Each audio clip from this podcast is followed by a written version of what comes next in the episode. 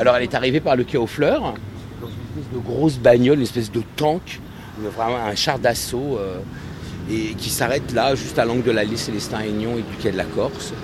Et elle descend.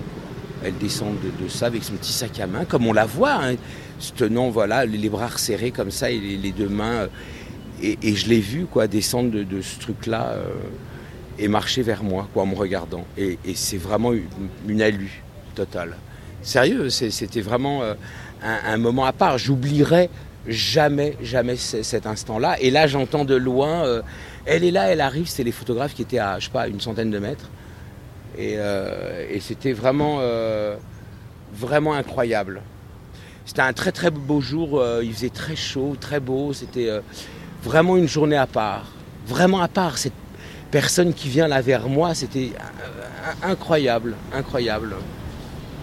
En fait, mon ex, il était anglais et il avait, des mugs à l'effigie de la reine d'Angleterre, tout ça, donc je, me foutais de lui tout le temps.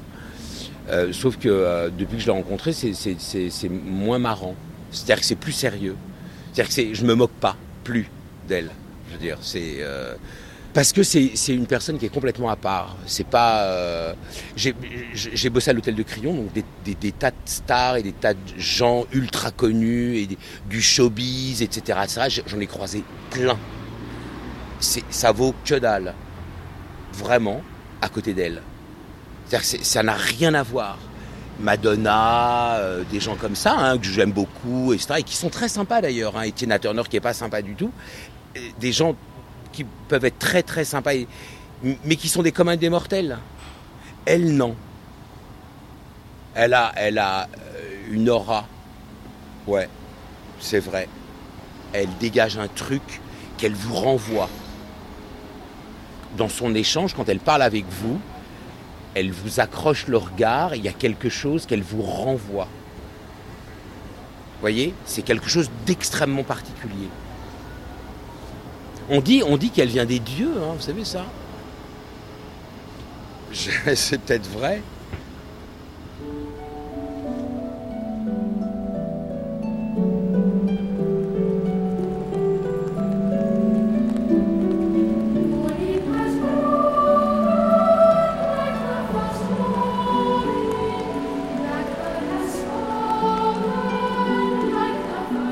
Elizabeth the Queen. Vous savez, la tenue pour Elizabeth II, c'est un uniforme royal. Le vêtement doit être pratique, pragmatique et surtout elle doit être vue de loin par tous. C'est pour ça qu'elle porte euh, ses couleurs vives, euh, ses jaunes poussins, ses verts pommes. Le chapeau, ben, en fait, le chapeau n'est pas qu'un accessoire de mode. Quand vous devez euh, vous rendre euh, au nord du pays de Galles, euh, où il pleut, ou, je ne sais encore, la reine a besoin d'être couverte. Et le chapeau, ben, bien sûr, est là pour couvrir la reine, pour la protéger du froid, de la pluie, des intempéries. Mais quand elle est en, en voyage au bout du monde, dans des pays chauds, le chapeau, c'est un peu bête de le dire comme ça, mais c'est surtout une façon de se protéger du soleil, de la lumière, de la chaleur. En fait, le chapeau sert la couronne. Good morning, the world is bright and new. Sit tight, you're always right with Swinging Radio England. I can go anyway, we are choose. I can live anyhow, we don't lose. I can go anywhere, for something new, anyway, anyhow. This is London. For this Christmas Day 1960, Her Majesty the Queen. I'm glad at Christmas time to have this opportunity of speaking directly to all the peoples of the Commonwealth and of sending you my good wishes. My husband and our children, together with the other members of our family, Join me in wishing every one of you a happy Christmas and a prosperous New Year. Épisode 3 Reine des crises et des scandales.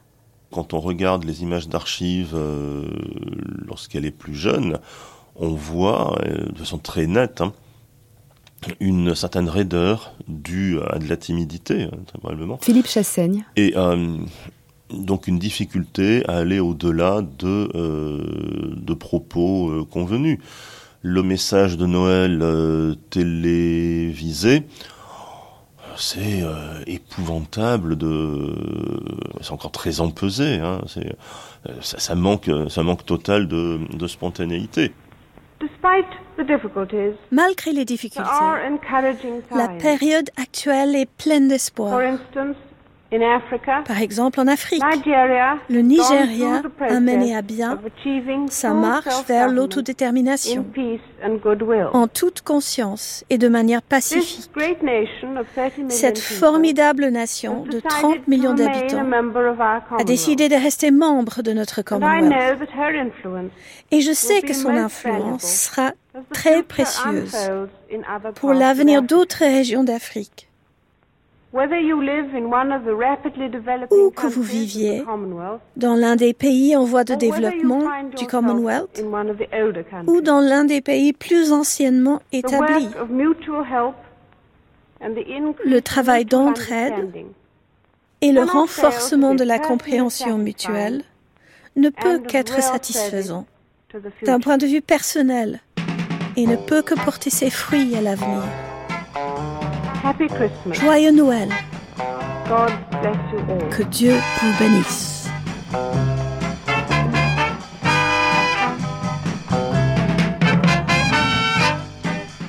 Dès son ascension sur le trône, la reine ne se fait guère d'illusions. Les grandes heures de l'Empire sont passées. Au creux de ces fissures prospèrent des mouvements anticoloniaux attisés par la guerre froide. Le 1er octobre 1960, le vent du changement souffle l'indépendance du Nigeria.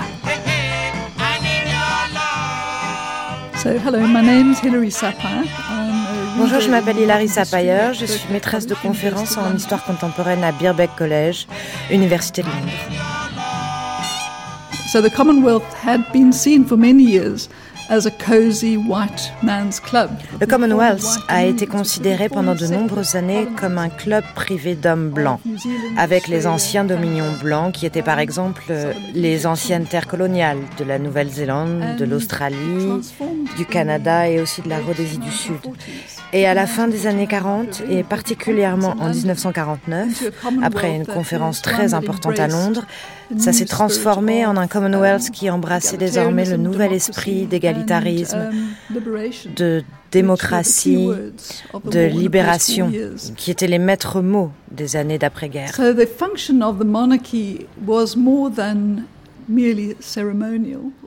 Ainsi, la fonction de la monarchie était bien plus que simplement symbolique.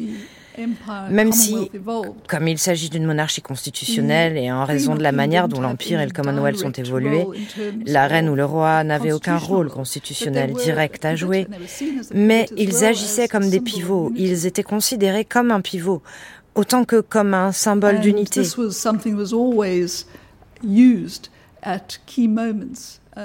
Et c'était une idée toujours nécessaire lors des moments clés, comme euh, les couronnements ou les visites royales.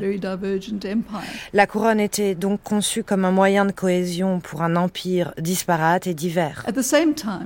Um, there was this notion of a En même temps, Il y avait cette notion de couronne divisible. Britain as well as the king or queen of Vous avez donc le roi ou la reine de Grande-Bretagne, en même temps que le roi ou la reine d'Australie, d'Afrique du Sud, de um, Rhodésie du Sud, etc. was largely symbolic Mais c'était ornamental largement symbolique, pour ne pas dire ornemental à certains égards. And it's only in 1949, when India becomes a republic, that you begin to see Et ce n'est qu'en republics, um, 1949, become lorsque l'Inde devient une république, que l'on commence à voir des républiques devenir membres du Commonwealth.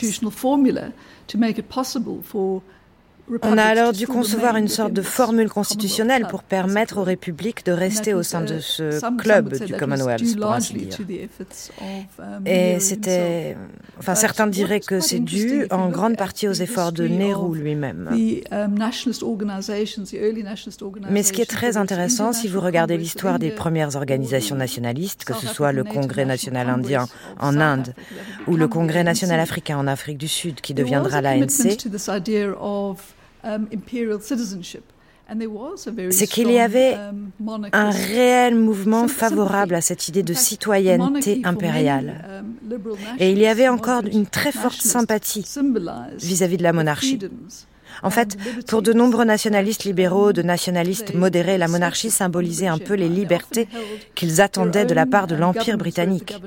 Et par la suite, ils ont souvent demandé des comptes à leur propre gouvernement, que ce soit le gouvernement indien ou les gouvernements coloniaux, et même directement au gouvernement britannique quand ils ont vu que ces libertés progressistes n'arrivaient pas comme promis. Et je ne veux pas dire que la monarchie n'a pas été contestée. Il y avait beaucoup de contestations et différentes opinions sur l'institution elle-même, mais il y avait aussi une affection et une loyauté assez partagées pour la couronne.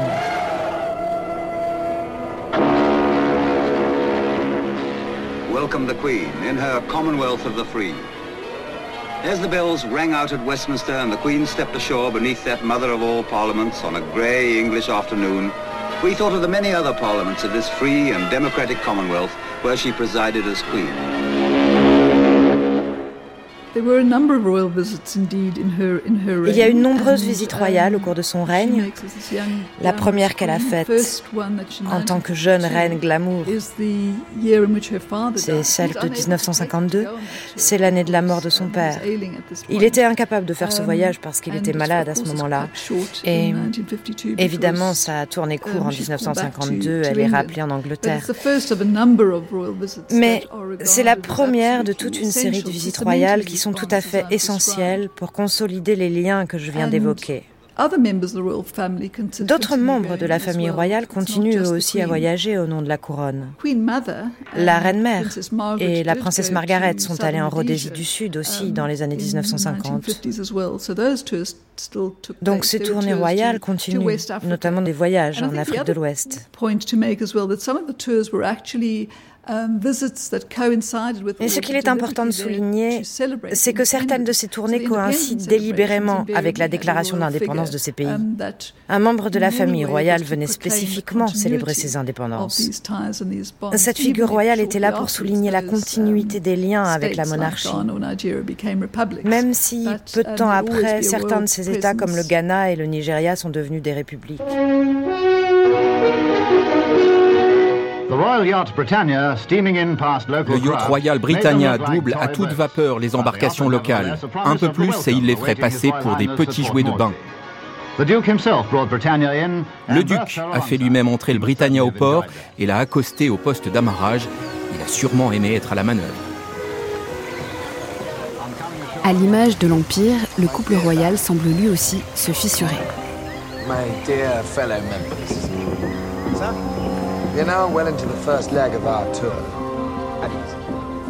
Il y a euh, les rumeurs qui apparaissent dans la presse, alors d'abord la presse américaine, et puis finalement qui finissent par euh, transpirer dans la presse euh, anglaise, comme quoi il y aurait des tensions au sein du couple royal. le point de départ de ces rumeurs, c'est la décision du prince Philippe d'effectuer une sorte de tour du monde à bord du yacht Royal Britannia en compagnie euh, de quelques amis, tous de sexe masculin, et euh, bon, les marins du euh, yacht Royal Britannia, et des amis de sexe masculin connus pour faire partie d'un club, le Thursday Club, le club du jeudi, où on mangeait pas mal, on buvait encore plus, et servi par d'accordes serveuses qui n'étaient pas toujours très vêtues, dirait-on. Know is a work hard, play hard man who would never stand in the way of a bit of fun. And in New Guinea, as it turns out, there's no such thing as infidelity. Dans la presse américaine, il y a aussi des, euh, des articles sont, euh, disant que le prince Philippe aurait, aurait eu une liaison avec une, une actrice, euh, une actrice américaine.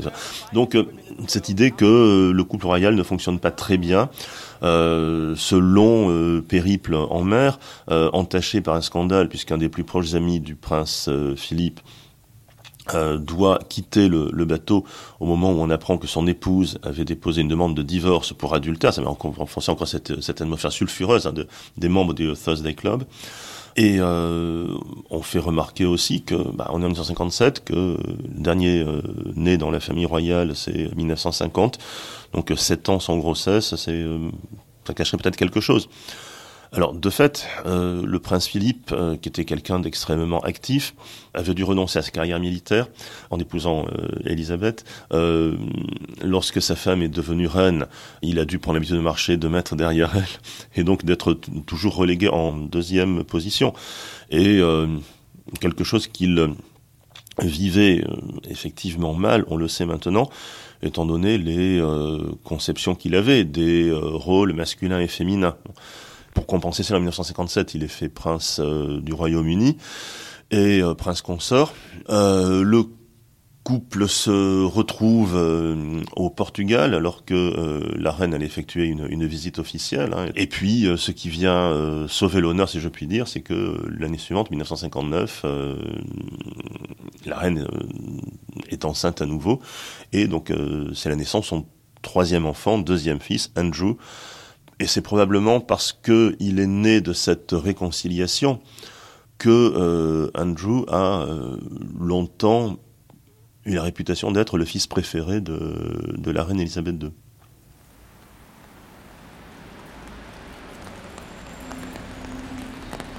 Allô Paris, ici Londres. Mais enfin, me disait hier soir un journaliste français excédé, aujourd'hui en France, les femmes prennent rendez-vous avec leur gynécologue pour accoucher. Pourquoi le palais ne donne pas une date précise à tous ces journalistes, à tous ces photographes qui montent la garde depuis dix jours devant les grilles du palais de Buckingham? Eh bien, j'ignore si le médecin accoucheur de la reine Elisabeth, le docteur John Peel, a jamais songé à pratiquer cette méthode avec sa royale patiente, mais ce matin, nous ne sommes pas plus avancés. L'Angleterre attend toujours. Hier soir, il y eut un moment d'effervescence dans les salles de rédaction. L'assistante de Miss Helen Rowe, la sage-femme royale, venait d'arriver au palais. Était-ce le signe précurseur? Non, non, cette arrivée était prévue depuis longtemps. D'ailleurs, peu après, le prince Philippe quittait le palais pour aller dîner en ville. Il y a quelque chose de profondément magique dans cette institution. Ed Owens. En réalité, c'est une institution tout ce qu'il y a de plus humaine mais la façon dont la presse britannique en fait le récit, la façon dont elle est présentée comme ayant ces espèces de caractéristiques mystiques, y compris par les membres de la famille royale britannique elle-même, je pense que ça fait d'elle une distraction. Je pense que ça joue sur nos fantasmes. Je crois que ça encourage cette idée selon laquelle la Grande-Bretagne serait unique et que la monarchie est unique parce qu'elle possède certaines caractéristiques quasi magiques.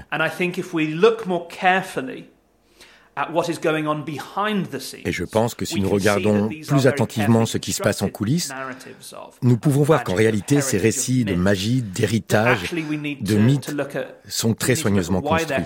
Et nous devons prendre le temps de les examiner pour comprendre les raisons pour lesquelles ces récits sont apparus.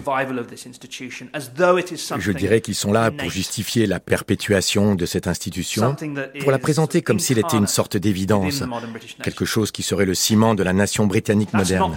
Ce n'est pas le cas. La monarchie est mise en scène en permanence. Elle est constamment présentée dans le but de nous faire croire que nous devrions la voir comme quelque chose d'éternel.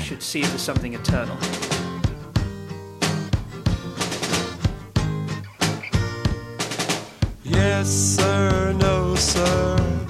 Where do I go, sir? What do I do, sir? La descendance des Windsor est assurée par les naissances de deux nouveaux princes, Andrew et Edward, en 1966, d'autres enfants se trouvent ensevelis à l'ouest du royaume par une catastrophe dans la ville minière d'Aberfam, au Pays de Galles. 60 enfants sont encore ensevelis sous une montagne de boue noire et gluante. Les recherches de la nuit n'ont apporté aucun espoir. Le bilan total de la catastrophe sera vraisemblablement de 130 morts.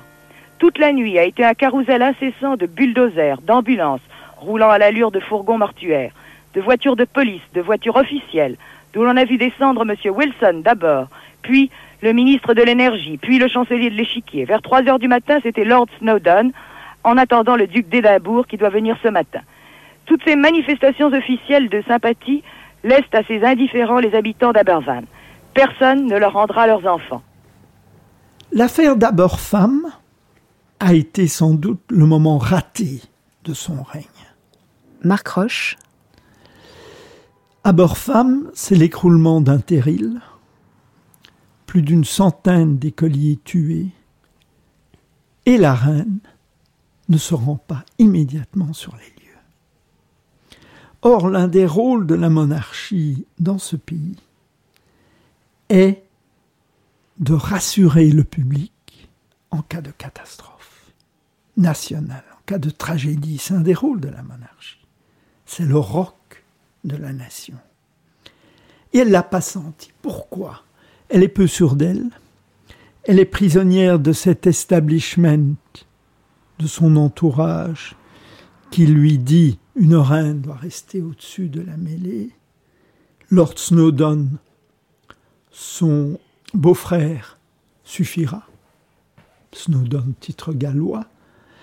Enfin, la reine est une personnalité froide, passive, peu sensible aux émotions. Et c'est lié à son éducation. Et donc tout cela fait qu'elle va pas saisir le drame et qu'elle va rendre visite à femme beaucoup trop tard. Néanmoins, parce que c'est une femme intelligente, elle a sauvé la situation en faisant preuve, lors de cette visite, d'une grande compassion en rencontrant les familles. Ce retard euh, à la réaction de la reine est quelque chose qui euh, n'est pas compréhensible de la part de ses sujets, parce que justement, la reine, elle doit être à l'unisson de ses sujets. La, reine doit partager les joies et les peines de ses sujets. Et là, euh, cette mise en retrait, probablement due au fait que ben, elle ne sait pas trop comment réagir, mais le problème, c'est qu'on aurait pu lui dire comment réagir. Et donc ça, c'est le, problème de, l'entourage. Hein. C'est toute, toute la question de, de l'entourage à l'époque de la famille royale, qui est un entourage euh, passéiste, un peu confit dans, dans les traditions. Et euh, bah, c'est l'idée never complain, never explain ne jamais se plaindre, ne jamais expliquer. Mais là, on est en 1966, et euh, c'est donc c'est l'Angleterre des swinging 60s. Cela s'est traduit dans les, dans les enquêtes d'opinion, où on voyait un nombre croissant de Britanniques considéraient que la reine était euh, out of touch, hors du temps, ou n'était plus en contact avec les réalités, déconnectée des réalités. Et quand on regarde par segmentation, euh, enfin par âge, on voit que euh, l'image de la monarchie ternit considérablement dans les générations les plus jeunes. C'est justement des, swinging 60s qui considèrent que la monarchie c'est une institution d'un autre temps. This, ladies and gentlemen, is London. Swinging London, it's been called, though some people might find a different adjective. Social rebels have taken over in what seems more like an invasion than a revolution, because they've got their own new language that is way out and weird, to say the least.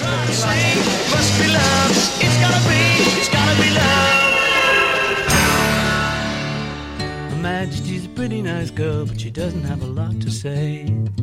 Her Majesty's a pretty nice girl, but she changes from day to day. I wanna tell her that I love her a lot, but I gotta get a belly full of wine. Her Majesty's a pretty nice girl, someday I'm gonna make her mine, oh yeah, someday I'm gonna make her mine. Are those the ones from your fingers? En réaction aux euh, diverses critiques d'une euh, reine qui serait euh, donc déconnectée des réalités, plus en face avec son époque, les services de communication du palais ont euh, une idée en 1968 euh, qui leur paraît géniale, c'est de faire euh, réaliser un documentaire qui montrerait la vie au quotidien de la famille royale. Et donc pendant un an, les, bah, la famille royale était suivie aussi bien dans les activités officielles de ses différents membres, la reine, le prince, le prince Philippe, les engagements officiels de, des enfants les, plus âgés, donc Charles et, Anne, mais aussi dans leurs déplacements privés, vacances à Balmoral ou euh, à Windsor, ou euh, voilà. Euh, donc par toute une équipe de caméramans, donc ils filmaient non-stop Évidemment, c'était, il y avait tous les dangers euh, du direct, parce qu'on pouvait pas dire au, euh, à la reine que ça, bah, excusez-moi, mais là, il faut faire une nouvelle prise. Donc, euh, lorsque la reine inaugure la, la, la, session parlementaire, la reine accueillant des ambassadeurs ou des chefs d'État étrangers, notamment passage où c'est Richard Nixon, qui est élu au président des États-Unis en 1968, donc qui, qui est accueilli au palais de Buckingham avec, avec son épouse. Le documentaire s'ouvre sur un travelling du euh, prince Charles qui fait du euh, vélo dans les rues de c'est Oxford ou Cambridge, je faisais enfin l'une ou l'autre, ou le prince Charles faisant du ski nautique, ou euh, de la pêche à la ligne dans un cours d'eau d'Écosse. On voit la famille royale organiser un barbecue dans les immenses domaines du château de Balmoral. Le prince euh, Philippe s'occupe des braises. Bon, la princesse euh, Anne prépare les saucisses et les steaks. La reine prépare une, euh, une vinaigrette pour la salade. Enfin, ou la famille royale de Visan au petit déjeuner. Hein, donc, et pour le coup, il y a le contraste entre les fonctions officielles, les banquets d'État, etc. Et puis, bon, on voit qu'au quotidien, la famille royale vit euh, bah, comme, euh, enfin, dans un cadre d'une famille, euh, bon, classe moyenne, classe moyenne supérieure. La cuisine dans laquelle ils sont filmés en train de prendre le petit déjeuner, ça peut presque être la cuisine de Madame Tout le Monde. Et au bout du compte, ça donne un documentaire de 90 minutes qui a été diffusé sur la BBC et sur ITV qui a remporté, lorsqu'il diffusé en mai, je crois, 1969, qui a remporté un énorme succès d'audience, euh, qui a été rediffusé en 1972. Mais euh, la reine finalement euh, a changé d'avis, a considéré que bah, c'était pas une bonne idée de montrer la famille royale de, façon aussi prosaïque, que cela risquait euh, de l'affadir, euh, de détruire un peu la magie. Et donc, depuis 1972, le documentaire a été euh, enfermé dans les archives royales à Windsor. Et euh, pour le visionner, il fallait demander l'autorisation de l'archiviste royal. Et puis, miraculeusement, il y a deux ans, ce documentaire est réapparu sur, sur, sur la toile, sur Internet. Première fois brièvement, une deuxième fois plus longuement. Et donc, on a euh, ceux qui n'avaient pas pris le temps de faire le pèlerinage jusqu'à Windsor pour le pour le c'est réservé aux historiens enfin voilà pour des raisons euh, de travail documentaire, on pouvait le consulter, donc maintenant il est, il est librement disponible. Buckingham Palace, 9 o'clock in the morning. The Queen is in residence. It was Queen Victoria's idea to have a piper from her beloved Highlands to play outside her window every morning, and it's happened ever since. Most days begin unspectacularly at a desk. Part of the unseen job is an office job. The Queen has five departments working under her to help run the palace and the monarchy. Yes, ma'am. Oh, do you think you could bring up those papers that I was looking at yesterday? Buckingham Palace? C'est vrai que c'est, euh, on pourrait dire tout ça pour ça. Euh, beaucoup de bruit pour rien, pour citer euh, Shakespeare. Ce, ce, qui transparaît bien dans le documentaire, c'est le caractère extrêmement ennuyeux de la plupart des, des activités de la famille royale. Donc ça donne un, un, une approche intéressante, mais du coup ça peut détruire effectivement la mystique de la monarchie.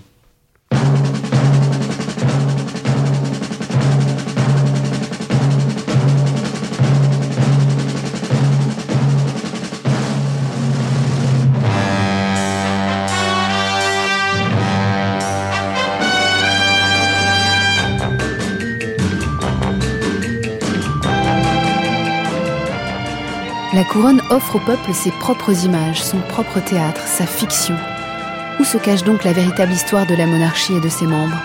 Quelque part entre les archives officielles et les romans d'espionnage? Ou entouré d'ombre, comme la trajectoire ambiguë de l'oncle du prince Philippe, Lord Mountbatten?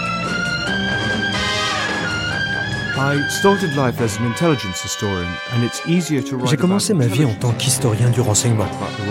Et je peux vous dire qu'il est plus facile d'écrire sur l'histoire du renseignement que sur la famille royale. Andrew Loney. Everything on the royal family is closed. Uh, we have exemptions in our law. Tout ce qui est en lien avec la famille royale est secret. Nous avons des clauses dans nos lois qui permettent de rendre confidentiel uh, tout ce qui a trait à la famille royale, de faire en sorte que les documents ne soient pas accessibles au public. Même les testaments datant de plus de 100 ans sont confidentiels. C'est un vrai problème d'ailleurs parce que nous n'avons pas accès aux documents. Et c'est très difficile de faire parler les gens qui connaissent bien la famille royale, ceux qui travaillent pour elle. Ils collaborent avec un groupe de conseillers très soudés qui travaillent pour eux depuis des générations et ont évolué avec eux. Et bien sûr, ils ne vont pas mettre en péril cette relation en discutant avec des historiens ou des journalistes. Ainsi, la plupart des informations dont nous disposons sur la famille royale provient de fuites, par exemple, des écoutes téléphoniques, ou des informations diffusées délibérément par des communicants ou par des membres du personnel mécontent. Mais en tant qu'historien, nous n'avons pas une véritable connaissance de ce qui se passe réellement. Lord Mountbatten is a fascinating figure because his relationship with the royal family goes right back to his birth in 1900. Lord Mountbatten, par exemple, est une figure fascinante parce que sa relation avec la famille royale remonte à sa naissance en 1900. Il était à la fois le dernier filleul de la reine Victoria et son dernier arrière-petit-fils. Il a traversé quatre générations. C'était un ami très proche du roi George VI son témoin de mariage était le futur Édouard VIII. Et il est resté très proche de la reine en tant que mentor du prince Charles. Sa relation avec Édouard VIII a vraiment duré toute sa vie.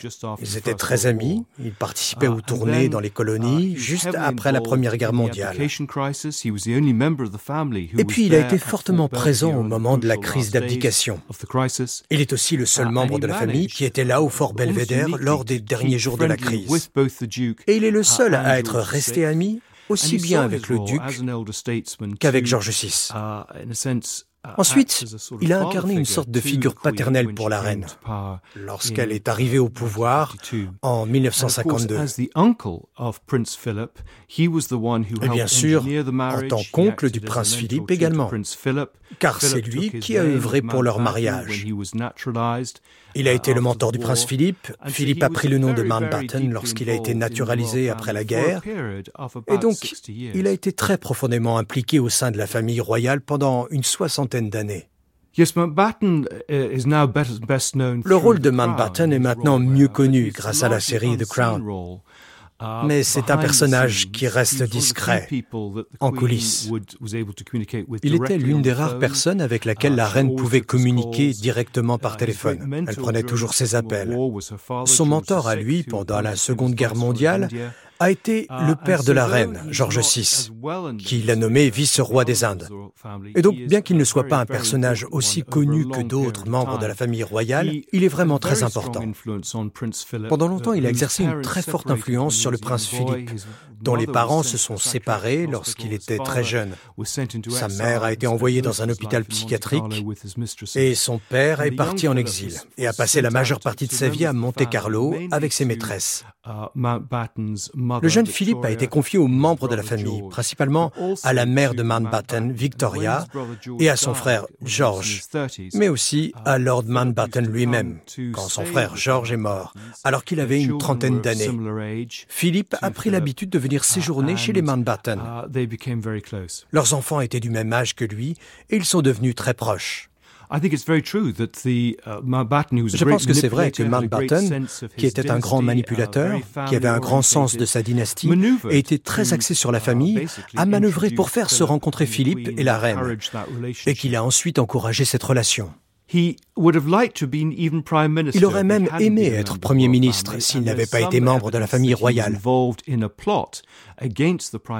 Et on a des preuves qu'il a été impliqué dans un complot contre le Premier ministre en 1968. Je ne sais pas à quel point nous devons prendre ça au sérieux, mais il a été approché par des hommes d'affaires et des magnats de la presse qui estimaient que la Grande-Bretagne faisait face à des problèmes économiques et industriels et qu'il fallait un gouvernement fort mené par un homme au-dessus de la politique. Il a eu plusieurs réunions avec les comploteurs et il a été vraiment encouragé à imaginer un nouveau gouvernement.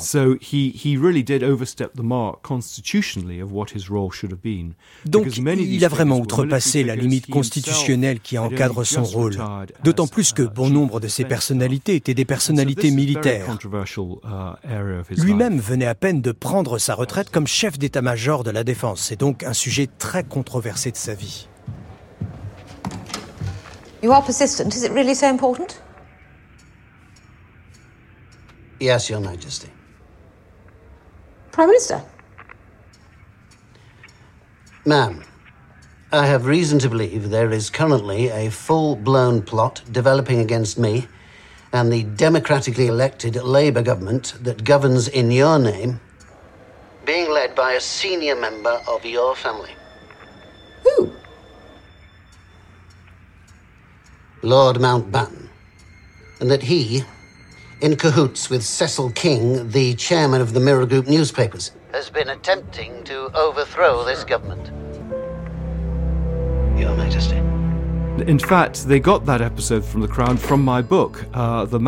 Who en fait, ils ont tiré cet épisode de The Crown de mon livre. Uh, la personne qui conseille la série sur l'histoire royale m'a contacté. Je suis celui qui a trouvé toutes ces nouvelles informations. C'est moi qui ai trouvé les documents des différents dossiers qui montrent à quel point Mountbatten était sur le point de faire un complot visant à renverser un gouvernement démocratiquement élu. I am protecting the Prime Minister. I am protecting the Constitution. I am protecting democracy. La reine, elle l'a dit, met tous les politiciens dans le même sac. C'est pas son monde. Elle n'a pas de favori ou de premier ministre qu'elle n'aime pas. Ou du moins, elle ne l'a jamais exprimé publiquement. Néanmoins, on peut penser qu'elle a eu des relations privilégiées, outre Churchill, avec Harold Macmillan dans les années 60, grand bourgeois, marié à une aristocrate, c'est son monde à elle, et avec Lord Hume, qui n'est pas resté très longtemps, 63-64, aristocrate écossais, proche de sa mère, avec les deux premiers ministres travaillistes à l'ancienne, très respectueux de la monarchie, Harold Wilson et James Callaghan. Sans doute, elle aimait bien John Major parce que c'était un conservateur plutôt sympathique. On suppose qu'elle n'aimait pas Tony Blair, dont elle se méfiait, et en plus il a supprimé les, lords héréditaires de la Chambre des Lords, il, a, il était contre la chasse, etc. Euh, et on suppose qu'elle s'entend bien avec Boris Johnson, qui est quand même très rigolo même s'il l'a mis en difficulté euh, lors du Brexit, euh, c'est le genre de personnalité conservatrice qu'elle aime bien. Mais il y a eu des premiers ministres qu'elle n'a pas aimé du tout. On pense à Anthony Eden lors de la crise de Suez en 1956, qu'il a mise devant le fait accompli alors qu'elle redoutait les effets dans le monde arabe de la participation de la Grande-Bretagne aux côtés de la France et d'Israël à l'expédition de Suez. Edward Heath, qui était froid et qui surtout a été l'artisan de l'entrée de la Grande-Bretagne dans l'Union européenne à l'époque, la CE, qui a distendu les liens avec le Commonwealth, Tony Blair, et sans doute David Cameron, parce qu'il a parlé des audiences et il a surtout révélé qu'elle soutenait le camp anti-indépendantiste écossais.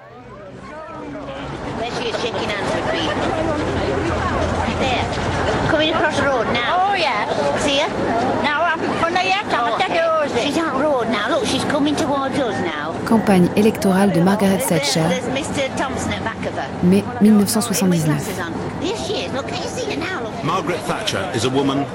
Margaret Thatcher est une femme investie d'une mission et elle est persuadée que les citoyens ordinaires de Grande-Bretagne l'aideront à l'accomplir. Margaret Thatcher estime que cette campagne électorale est sa seule et unique chance de devenir la première femme Premier ministre de Grande-Bretagne.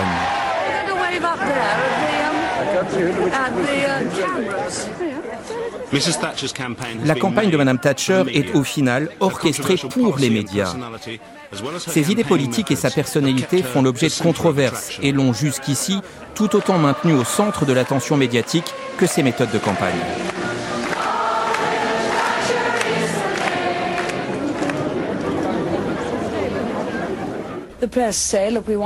La presse dit, nous ne voulons pas une énième photo de vous avec une centaine de bœufs qui ont l'air en excellentes conditions. Il y avait ce magnifique petit veau et après tout, nous avions 70 ou 80 caméramans autour de nous. Ils font leur travail. Je suis parfaitement consciente qu'ils doivent faire leur travail et qu'ils veulent une bonne photo.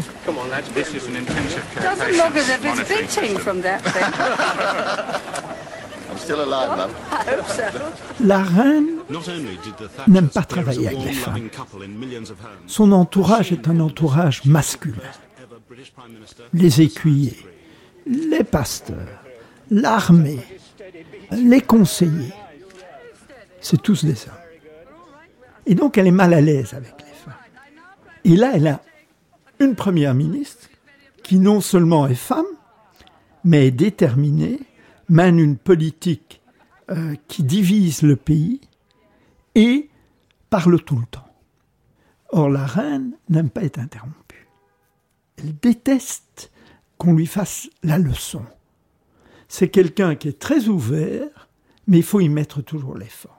Et Margaret Thatcher a beau être une royaliste, c'est une conservatrice, hyper royaliste, très attachée à la monarchie, elle entend mener le pays où elle le veut, c'est-à-dire vers le libéralisme économique, le thatcherisme, l'affaiblissement des syndicats, les privatisations, le refus des sanctions contre euh, l'Afrique du Sud, l'ancrage aux États-Unis, la méfiance envers l'Union européenne, tout ça c'est Margaret Thatcher. Au départ, la reine accueille Thatcher les bras ouverts, parce qu'elle se rend compte que c'est le seul espoir pour le Royaume-Uni de sortir de l'incompétence des gouvernements conservateurs et travaillistes qui se sont succédés, surtout depuis les années 60.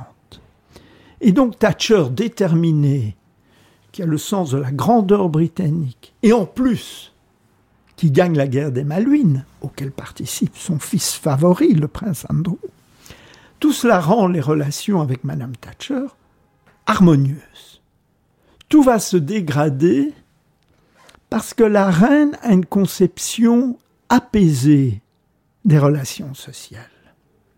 Très vieux jeu, très paternaliste, très aristocratique en fait, où il y a un lien particulier entre les classes supérieures et le peuple. Margaret Thatcher est une petite bourgeoise qui est à l'inverse. Elle, il faut que la classe moyenne, surtout la classe moyenne entrepreneuriale, prenne le pouvoir. Or, la monarchie n'a rien à voir avec la classe moyenne, surtout à l'époque. Classe moyenne, pour la reine, c'est des parvenus, euh, c'est pas son cercle social. La diversité, elle ne connaît pas à l'époque. D'ailleurs, ça ne figurait pas dans l'agenda. Elle a toujours refusé d'avoir des gardes royaux noirs. Non pas parce qu'elle est raciste, mais simplement parce que c'est une femme qui déteste les changements. Mais elle est très attachée au Commonwealth. Alors certes, le Commonwealth favori, c'est le Commonwealth blanc, c'est le Canada, la Nouvelle-Zélande, l'Australie. Mais Thatcher menace l'éclatement du Commonwealth.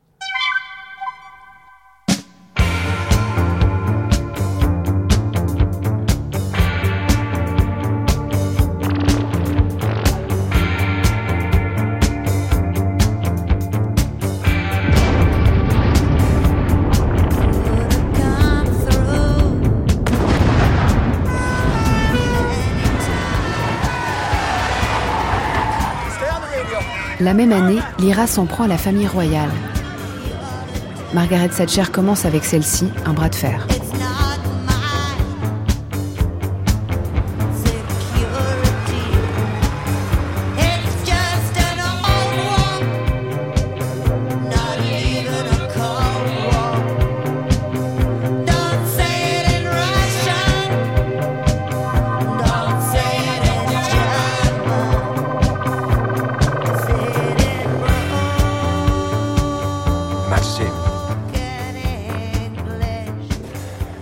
we received a copy of a telegram sent to the Foreign Office from the British Embassy in Dublin. Lord Mountbatten is dead. En 1979, Lord Mountbatten, l'oncle de Philippe, membre de facto de la famille royale, est assassiné par l'IRA, l'armée républicaine irlandaise. C'est le premier membre de la famille royale britannique assassiné dans l'histoire contemporaine. C'est un traumatisme. Lord Mountbatten est un héros de guerre. Néanmoins, la reine s'est toujours méfiée de Lord Mountbatten. Parce que Lord Mountbatten, son background, il veut absolument rétablir le nom Mountbatten.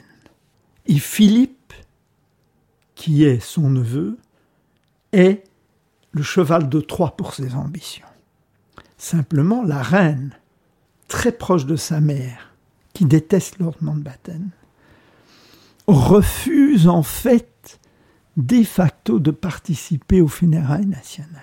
Elle y participe, mais elle ne parle pas. Elle y participe, mais elle ne montre aucune émotion. C'est le prince Charles qui pleure. Donc Mountbatten était un sort de mentor, vu l'absence de Philippe dans la vie du prince Charles.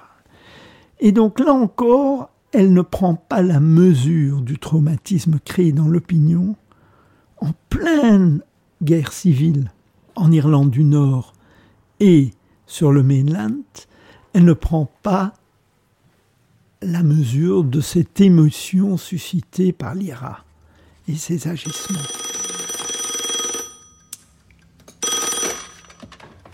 Yes. Buckingham Palace, Prime Minister, putting you through to Her Majesty the Queen. Your Majesty. Prime Minister. This is a very great tragedy. Lord Mountbatten's death leaves a gap that can never be filled. Our heartfelt condolences go out to you and your family. C'est une illustration du fait que l'IRA est suffisamment puissante pour pouvoir frapper la famille royale directement. Et donc ça fait peser de, des menaces sur la sécurité euh, des Royals. Mais cette puissance de l'IRA, on va la voir cinq ans plus tard, lorsque euh, l'IRA tente d'assassiner Margaret Thatcher euh, en faisant exploser la moitié du grand hôtel de Brighton, euh, où la première ministre conservatrice résidait à l'occasion du congrès du Parti conservateur.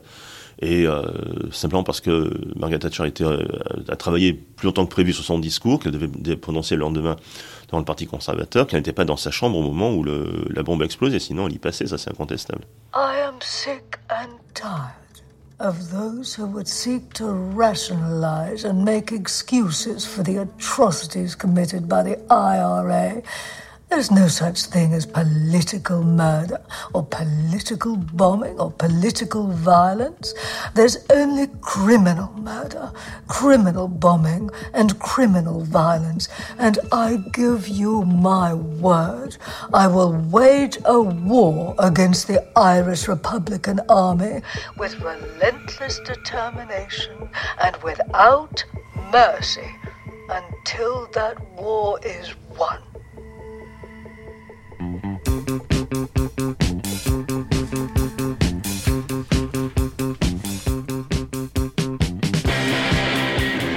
Crown is very interesting because much of the material is absolutely true. The Crown est très intéressant parce qu'une grande partie de ce qui est raconté est absolument vrai. Certains sujets font l'objet de controverses, mais l'équipe de la série est extrêmement efficace et fait des recherches approfondies pour nourrir le contenu.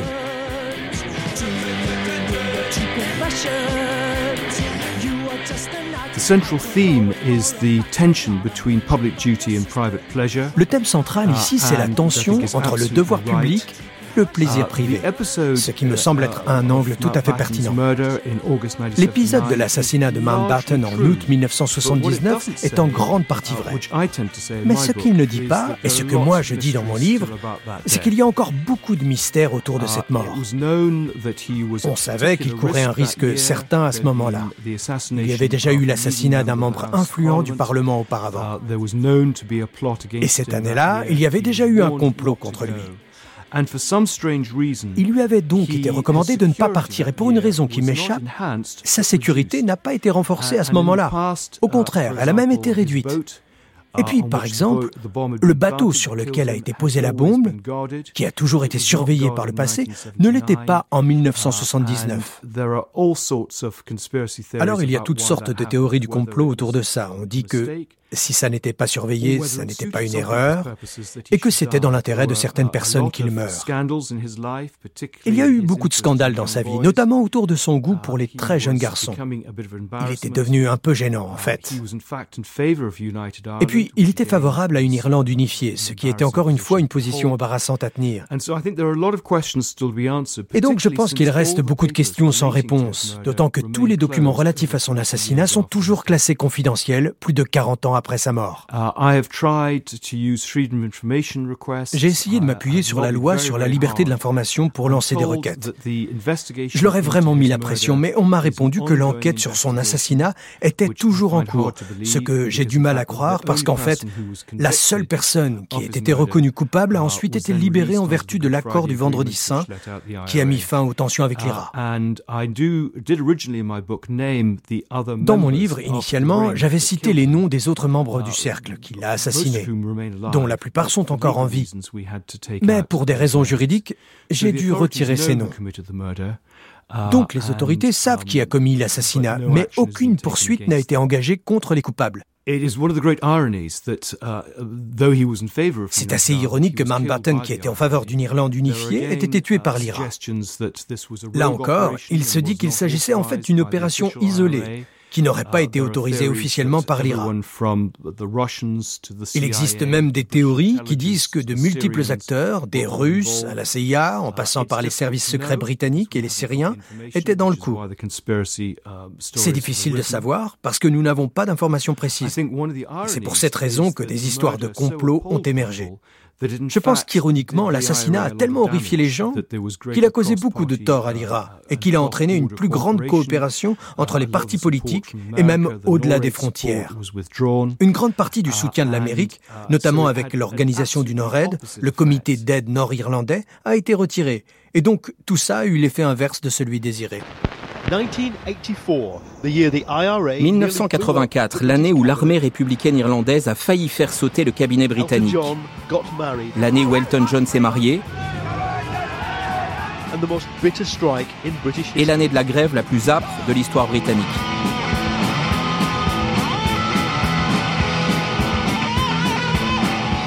Tout va se dégrader avec la grève des mineurs de 1985. Et à partir de là, les relations entre Madame Thatcher et la reine deviennent carrément mauvaises, d'autant plus que Thatcher, avec l'usure du pouvoir, devient de plus en plus royale, utilise des expressions comme la reine, et pire, s'habille comme la reine.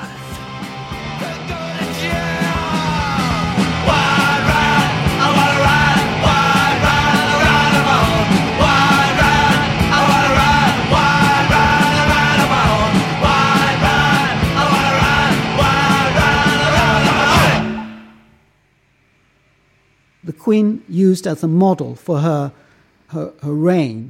David McClure. La reine a pris pour modèle euh, les règnes de son père, George VI, et de son grand-père, George V. Et ils ont tous deux fait preuve d'un grand sens du devoir. Ils étaient tous deux relativement ternes et rigides. Aucun d'eux n'a jamais fait de vagues ni jamais rien dit de subversif. Mais c'est cette idée de devoir qui était extrêmement importante pour les générations précédentes de la famille royale. Il est important de souligner que même si aujourd'hui la reine est incroyablement populaire, ça n'a pas toujours été le cas. Très franchement, je me souviens, dans les années 60, à la fin des années 60, elle ne l'était pas populaire, elle était plutôt considérée comme ennuyeuse ou insipide. C'était l'époque de la princesse Margaret et de son mari Lord Snowdon et des Swinging London. La reine, elle, n'était pas très bien habillée et était perçue comme plutôt ennuyeuse, donc sa popularité n'a pas toujours été si forte qu'aujourd'hui. C'est au fil du temps que l'image de la reine s'est grandement améliorée. C'est intéressant en ce moment de voir l'énorme succès de The Crown. Mais la majeure partie de la série est tout à fait inventée, ou peut-être bien qu'un tiers est vrai et deux tiers sont simplement de la fiction. Cependant, elle dit quand même quelque chose de la famille royale. Je ne pense pas que le public veuille vraiment connaître la réalité de cette famille. Ils veulent un peu de merveilleux, de fantaisie, et l'ont dans The Crown. En fin de compte, la famille royale est une sorte de feuilleton à l'eau de rose, un feuilleton consensuel. La famille royale sait elle-même qu'elle fait partie d'un feuilleton à l'eau de rose, et j'imagine que la majorité du public le sait aussi. Il sait que ce qu'on peut lire dans les journaux n'est pas entièrement vrai. C'est donc un feuilleton dans lequel personne n'est dupe. Et le soap-opéra de la monarchie continue. Un conte de fées, ou presque. Depuis des semaines, que dis-je depuis des mois, les lecteurs de la presse du cœur, les fidèles du Gotha, les acharnés du bottin mondain, et aussi les autres, avouons-le, se sont demandé si cette jeune personne, bien sous tout rapport, Lady Diana Spencer, logerait légitimement un jour à Buckingham Palace. Sa noble extraction, nous y reviendrons dans un instant, ne lui en donne pas le droit. C'est l'union avec le prince de Galles, Charles d'Angleterre, qui donne la clé de Buckingham Palace, la clé pour l'avenir car Dieu merci, la reine Élisabeth se porte à merveille, et rien n'indique que dans un avenir proche, elle doive céder le trône à son fils aîné. La jeune personne est, elle aussi, de sang royal. Lady Diana, 20 ans en janvier, descend de Charles II d'Angleterre, 1630-1685, et aussi du premier Sir Winston Churchill. Bref, un arbre généalogique impressionnant. Lady Diana Spencer est parfaite sa famille est très près euh, de la famille royale d'Angleterre. Elle est pure, sans histoire, dans la presse, dans le monde. Lady Diana est assez jeune euh, pour avoir plusieurs enfants. Donc pas de mécompte à craindre comme ceux qui ont déjà éprouvé douloureusement la famille royale. Pas de risque de mésalliance comme celle qui a coûté son trône à Edward VIII en 1936, lorsqu'il a épousé une américaine, ou les mésaventures de la princesse Margaret, sœur de la reine, tante du prince Charles, qui a renoncé au colonel Townsend en 1955 et qui s'est séparée en 1976 de son époux Lord Snowden, ex-Tony Armstrong Jones. Dans le cas de Lady Diana, Buckingham Palace peut dormir sur ses deux oreilles pas le risque de la sorte.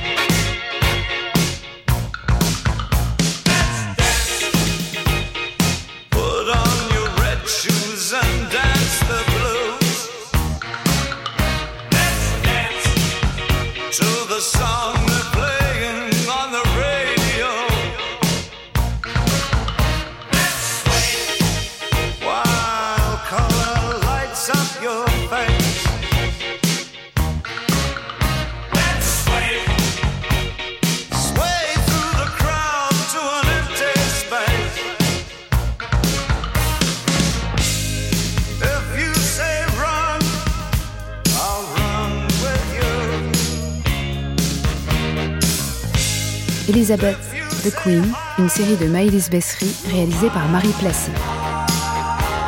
Prise de son Nicolas Mathias et Guillaume Ledu. Traduction Julien Rosa. Recherche Ina Sophie Enoch. Mixage Éric Boissé. Attaché d'émission Pascaline Bonnet et stagiaire Lucille Brenou. Avec Lionel Viviani, Hilary Sapayer, Thomas Pernette, Philippe Chassaigne, Marc Roche, Andrew Lowney, et Ed Owens, avec les voix de Cliona Nihorten, Chloé Lambert, Phil Bouvard, Xavier Brossard, Renaud Bertin, Bruno Duvic et Chloé Becker.